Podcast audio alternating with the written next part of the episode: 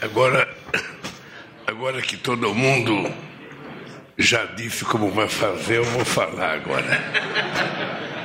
O, é, duas palavras, porque já são, já são 13 horas.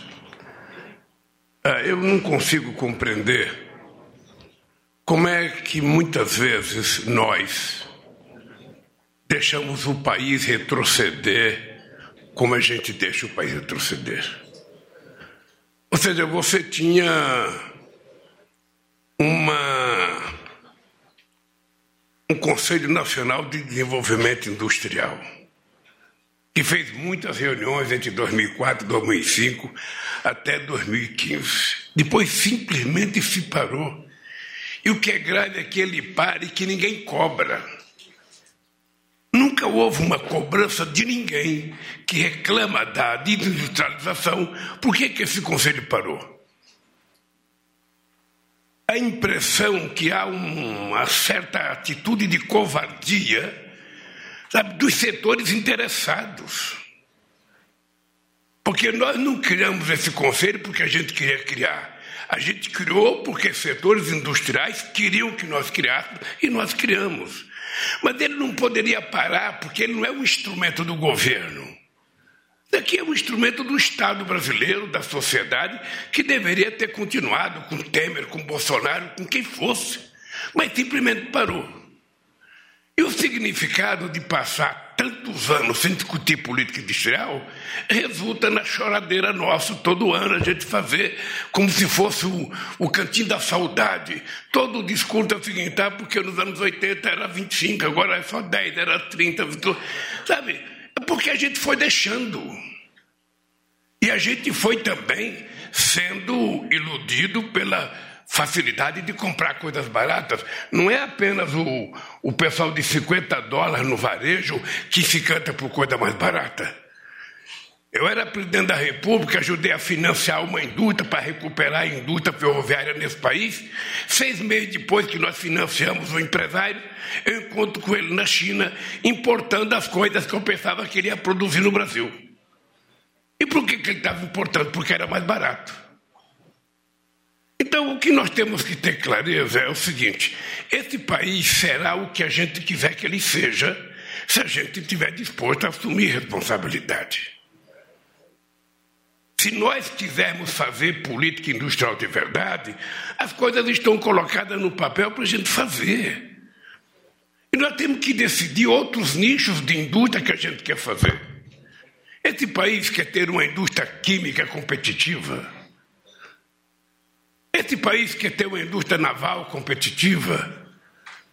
É, nós temos, o, o chanceler alemão, no último encontro que eu tive em Paris, eu até brinquei com ele que eu ia convidá-lo para ser ministro do Desenvolvimento e Comércio aqui no Brasil, ou ministro de Minas e Energia.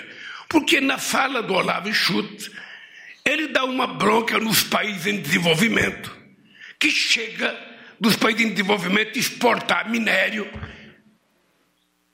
deveria industrializar para importar o produto já transformado e gerar emprego para o seu povo. Eu até falei, ah, vai lá, vai ser meu ministro da Indústria e Comércio, vai ser meu ministro de Minas e Energia, para obrigar, porque a conscientização das empresas de mineradora no Brasil é que não querem transformar porque não querem brigar com o cliente lá fora. Então a gente nunca vai ser um país industrializado, porque nós temos medo de ser industrializado. Quem não lembra nos anos 90 quando se destruiu a indústria de autopeças nesse país? Quem não se lembra do fechamento de uma empresa como a Metal Leve, que era uma empresa exemplo de empresa qualificada, e de repente fechou, vendeu. E assim foi toda a indústria. Foi toda a indústria. Então nós estamos reclamando uma coisa que nós brigamos pouco para defender. Esse é o dado concreto. É importante saber que a nossa geração e vocês fazem parte da minha geração, alguns mais novos, nós fazemos parte da geração que acreditou no consenso de Washington. Nós fazemos parte da geração que achava que a globalização era a salvação da lavoura para todo mundo. A gente não compreendia que a globalização era uma coisa que interessava muito aos países ricos para introduzir os seus produtos e as suas fábricas dentro da nossa casa e a gente virar, sabe, mero exportador, importador. Precisou o Trump, sabe, na disputa eleitoral, chamar atenção para o que estava acontecendo nos Estados Unidos. O que, que a China fez de novidade? Um país socialista se aproveitou da ganância de um país capitalista que resolveu implantar suas empresas todas na China para utilizar o trabalho escravo. A China aproveitou e se industrializou. E agora os Estados Unidos têm uma preocupação com a China e fica sempre ameaçando a possibilidade de uma nova Guerra Fria. O Brasil tem que aproveitar essa oportunidade. Eu vou dizer para vocês: nós temos uma nova oportunidade nesse país. E a gente tem que decidir se a gente quer fazer ou não quer fazer. Nós temos mais três anos e meio na frente desse governo. Eu estou dizendo nós, porque não é fácil encontrar dois democratas como Alckmin e Lula, não. Porque a gente não sabe de tudo, a gente não quer saber de tudo, a gente quer compartilhar com a sociedade brasileira a solução dos problemas desse país. E outra vez, a minha ideia é de que se a gente não incluir o povo pobre no orçamento, esse país não dá qualidade. É verdade que esse país, durante 30 anos, foi o país que mais cresceu no mundo. É verdade que esse país, na década de 70, chegou ao milagre brasileiro de crescer 14% ao ano.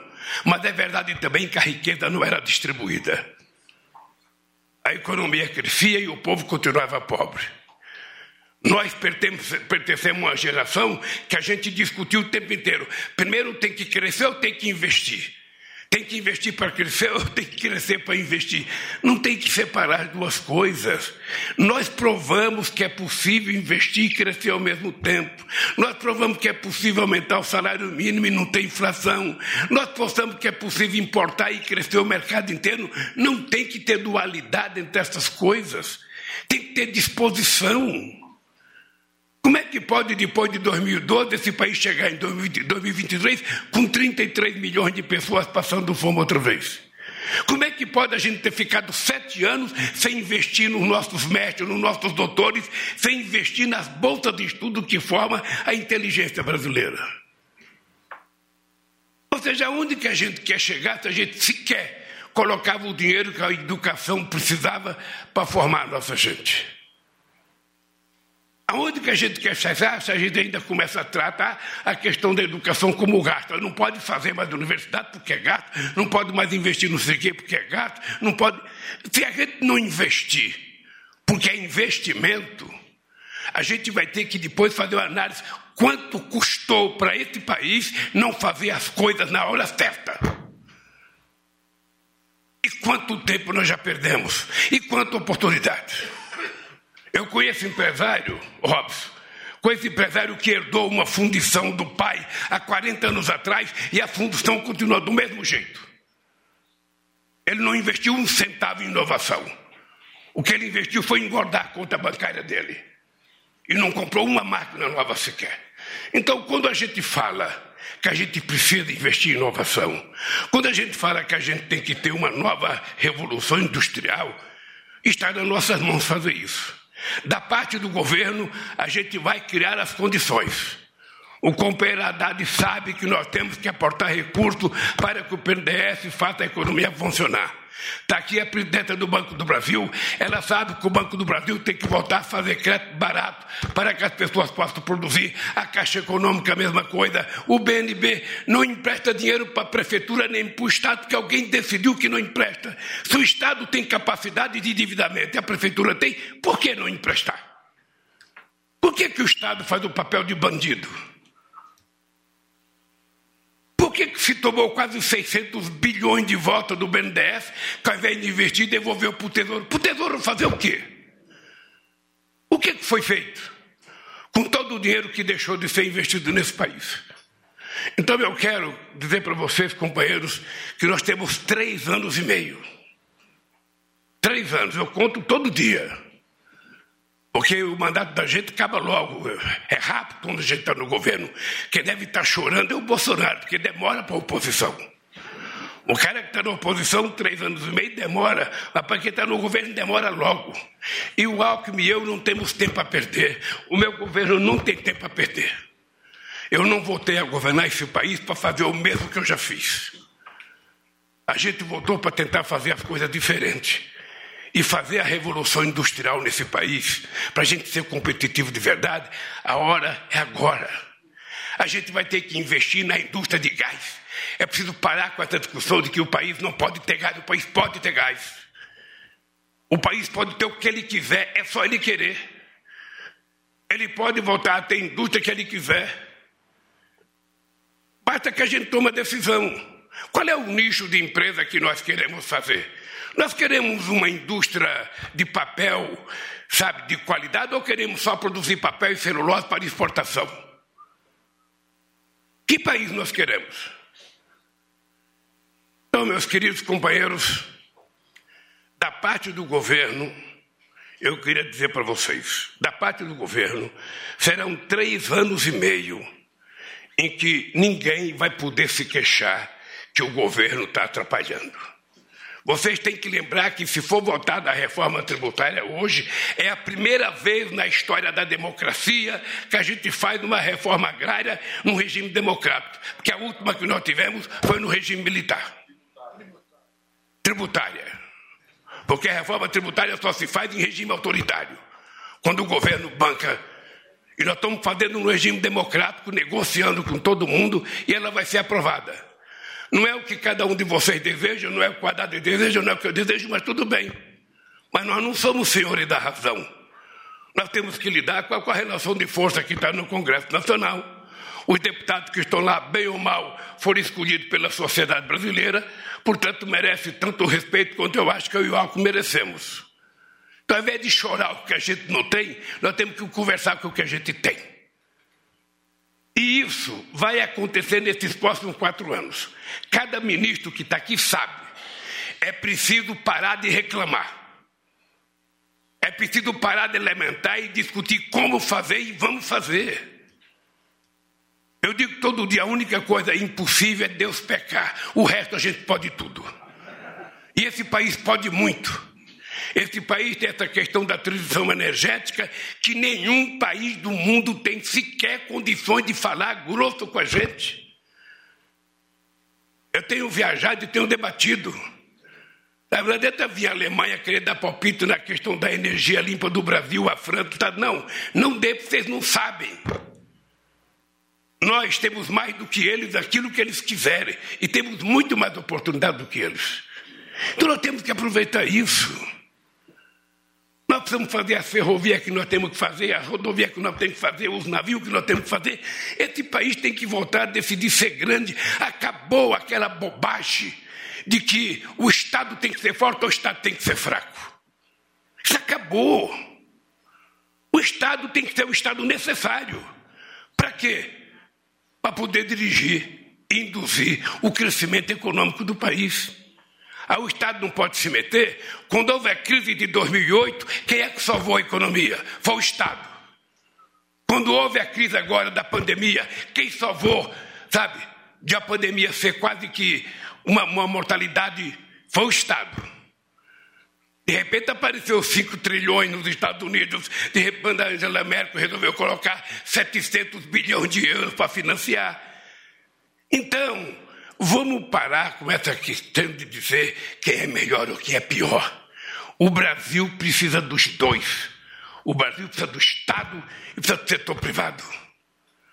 E muito mais, a gente precisa de formar profissionais mais qualificados se a gente quiser verdadeiramente voltar a ser um país industrializado.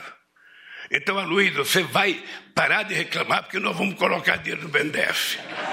Nós vamos ter que colocar dinheiro no BNDES. Nós vamos ter que colocar dinheiro no Banco do Brasil. E esse dinheiro tem que circular. Eu vou dizer uma coisa que eu disse na reunião dos ministérios. Pouco dinheiro na mão de muitos significa pobreza, significa miséria, significa prostituição, significa violência, o que nós vemos em todos os países pobres.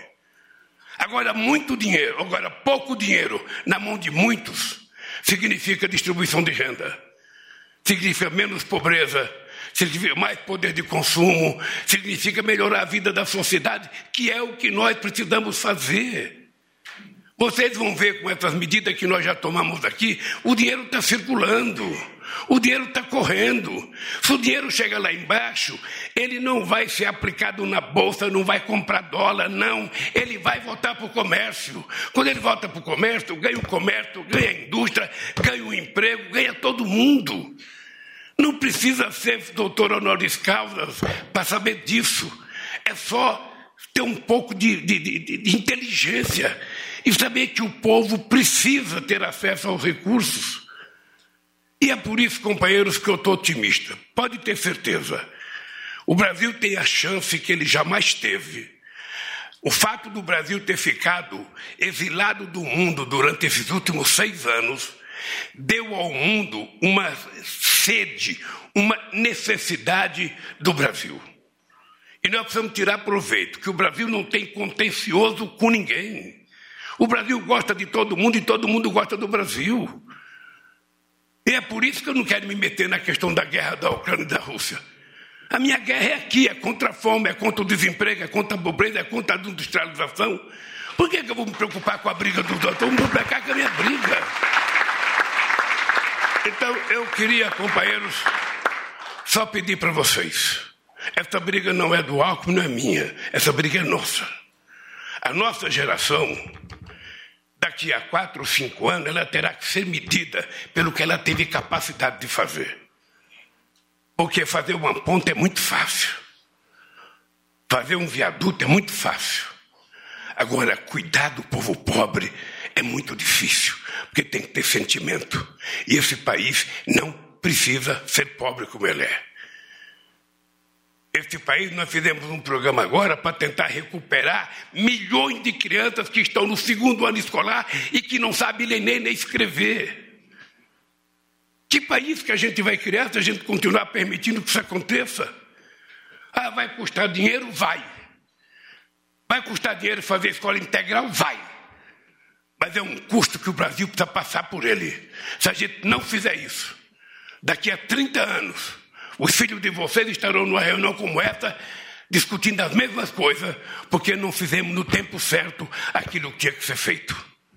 Esse país já teve muitas guerras internas. Eu lembro que o Serra era uma das pessoas muitas vezes atacada porque era desenvolvimentista. E ficou uma briga durante séculos. Quem é desenvolvimentista e quem é financeirista. Os financeiristas ganharam. E o Brasil perdeu. Eu acho que está na hora do desenvolvimentismo ganhar para que a gente volte a gerar oportunidade para 203 milhões de habitantes. Obrigado, queridos.